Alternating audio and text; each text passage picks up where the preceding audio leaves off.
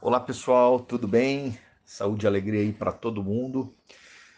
Esse podcast é um podcast, pelo menos para mim, assim, bastante diferente, porque embora a gente receba algumas solicitações, alguns questionamentos, algumas sugestões para que a gente possa abordar um tema aqui através desses podcasts, esse em particular é um tema que vai além do meu cotidiano. Embora a gente procure sempre compartilhar o conhecimento e, como já diria o professor Yuval Harari, né? Nessa era da informação, conhecimento é poder, né? Por mais que eu goste de assistir os mais diversos documentários, ler os mais diversos livros que vão além aí do, do meu dia a dia no mundo da tecnologia. Esse em particular, sobre o mercado automotivo, uh, eu confesso que para mim é um tema, eu diria, um tanto superficial, porque eu nunca me debrucei sobre ele, né? Eu sempre conheci o mercado automotivo muito mais como consumidor, né? como usuário do automóvel, o automóvel a combustão. Hoje a gente está nessa possível mudança para o automóvel elétrico, mas eu nunca me debrucei sobre a indústria do automóvel, embora tenha assistido alguns documentários, filmes. Uh, todos eles uh, eu entendo que são muito superficiais para que a gente tenha uma, uma, uma tomada de ação para apresentar informações sobre tal tema, mas eu vou me esforçar aqui. A questão que me chegou foi para que eu comentasse sobre o carro elétrico, essa onda aí do carro elétrico, a Tesla, que se tornou a montadora mais valiosa do mundo, depois superada pela BYD, né, a BID, que é a, seria a Tesla chinesa.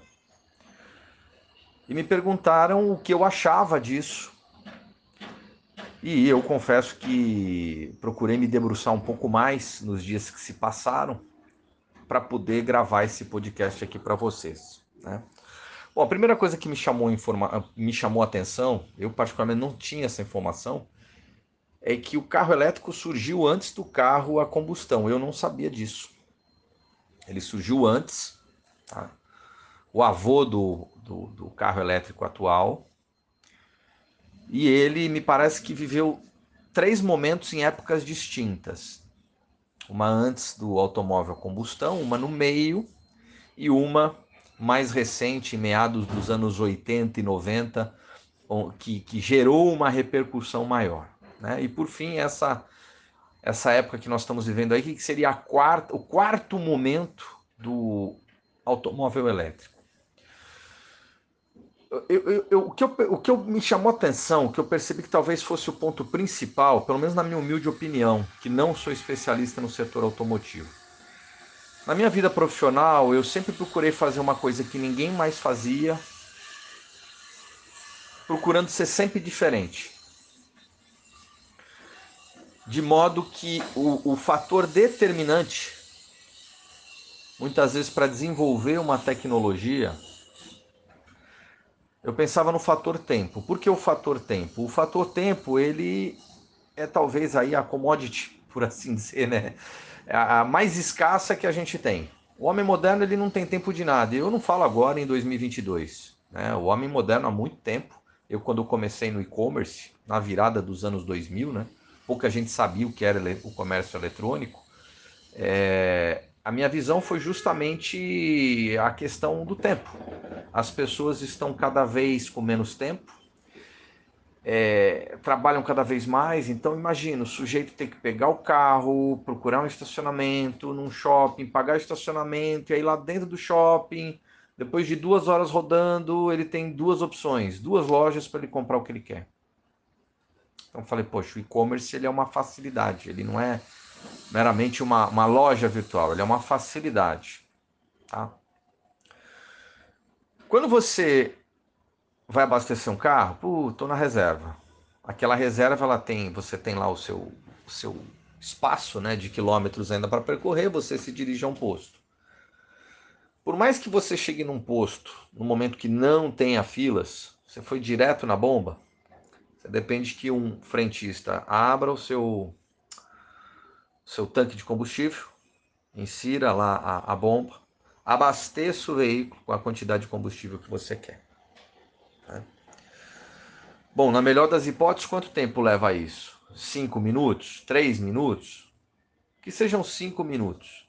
Se você tiver uma fila, às vezes para pagar ou para esperar para abastecer, vamos colocar mais cinco minutos, então são dez minutos.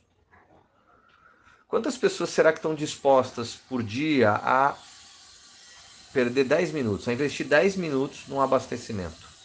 15 minutos num abastecimento. Quando não mais. Então você para no momento que assim, se eu não abastecer, eu não vou chegar em casa, ou não vou chegar no trabalho. Tá? Quando eu vejo o carro elétrico de hoje, a gente fala em abastecer, em recarregar, por mais que a tecnologia de recarga tenha evoluído demais, né? Em alguns casos eu li que você faz em alguns minutos você consegue realizar uma carga, em meia hora, em uma hora ainda assim você teria essa meia hora? Bom, na garagem do, do prédio, mas quantos prédios estão aptos para isso hoje? É, eu chego em casa para carregar e vou dormir, seria uma alternativa. Seu prédio está preparado para isso? Seu trabalho está preparado para isso? Quanto tempo vai levar esse processo? Um outro ponto que me chamou a atenção, que é essa questão do tempo para recarga, é que a autonomia das baterias, de uma forma geral, tá? É claro que há algumas exceções pontuais já. A, a, a, o tempo que você precisa para recarregar aquela bateria, em proporção à autonomia que ela te gera, será que compensa? Muita gente acha que não compensa. Depois tem o fator do custo. É uma tecnologia muito cara. Será que um mundo tão desigual vai comprar essa ideia? Vai aceitar pagar o dobro, o triplo, muitas vezes num perfil de um automóvel que custa 80, 90, você vai pagar 250. Então, o fator tempo para recarga, é o custo do automóvel, aonde recarregar.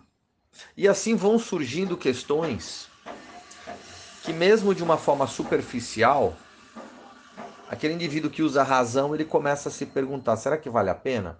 Ainda assim, me debrucei sobre o custo de manutenção, etc., as facilidades, os desafios. De fato, há algumas facilidades para a atualização do automóvel. Ele fica um automóvel muito mais dinâmico, inteligente. A máquina se torna mais inteligente.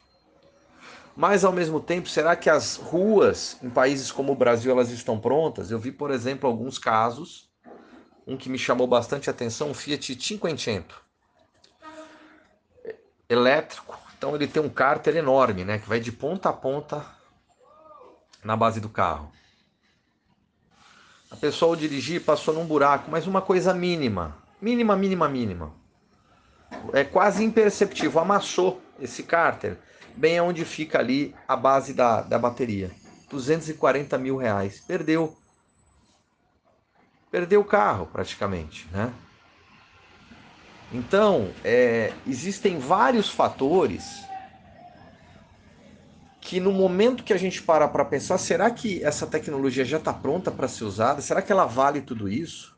E acima de tudo, porque eu confesso que conforme ia me debruçando, lendo, pesquisando ao longo de, de alguns dias, várias situações, algumas pontuais e outras recorrentes iam me chamando a atenção. E com certeza uma das principais que me chamou a atenção é que é um veículo que ele não é verde, como dizem. Ah, o carro elétrico ele não, ele é totalmente verde, é energia limpa. Tudo bem, ele não é um motor a combustão, mas se você está usando a energia da tomada, aquela energia da tomada, aonde que ela está sendo produzida? Numa hidrelétrica? Numa termoelétrica? Então você não pode chamar, quer dizer que aquilo é 100% limpo. Talvez esse veículo me veio, né? Me veio uma, uma visão, digamos assim. Talvez a energia limpa fosse constituir um automóvel onde o teto ou parte dele pudesse absorver energia solar. Né? Por exemplo, num país como o Brasil, isso seria uma grande vantagem. Países do hemisfério sul, né? Principalmente, isso seria uma vantagem, o, o fator sol. Né? A autonomia da, da bateria ser mais expandida. Enfim, então, me parece que no formato que está, é, eu vejo, infelizmente, por mais que me doa mais, eu dizer isso, é, muitos fatores contrários ao carro elétrico, assim como foram em outras épocas. Será que, da forma como ele está sendo colocado, ele vai sobreviver ou ele vai morrer mais uma vez? Ele já morreu três vezes. E em, cada vez que ele morreu, muitas questões que eu acabei de mencionar ainda não foram solucionadas. Quer dizer, muito pouco, quando você observa, foi disruptivo. Ah, o carro ele é autônomo. Talvez isso seja uma disrupção. Mas outras características para facilitar o uso, para permitir o uso do cidadão, de todo cidadão, ainda não foram desenvolvidas, ainda não foram inseridas no automóvel. Bom, tá aqui o podcast sobre o carro elétrico.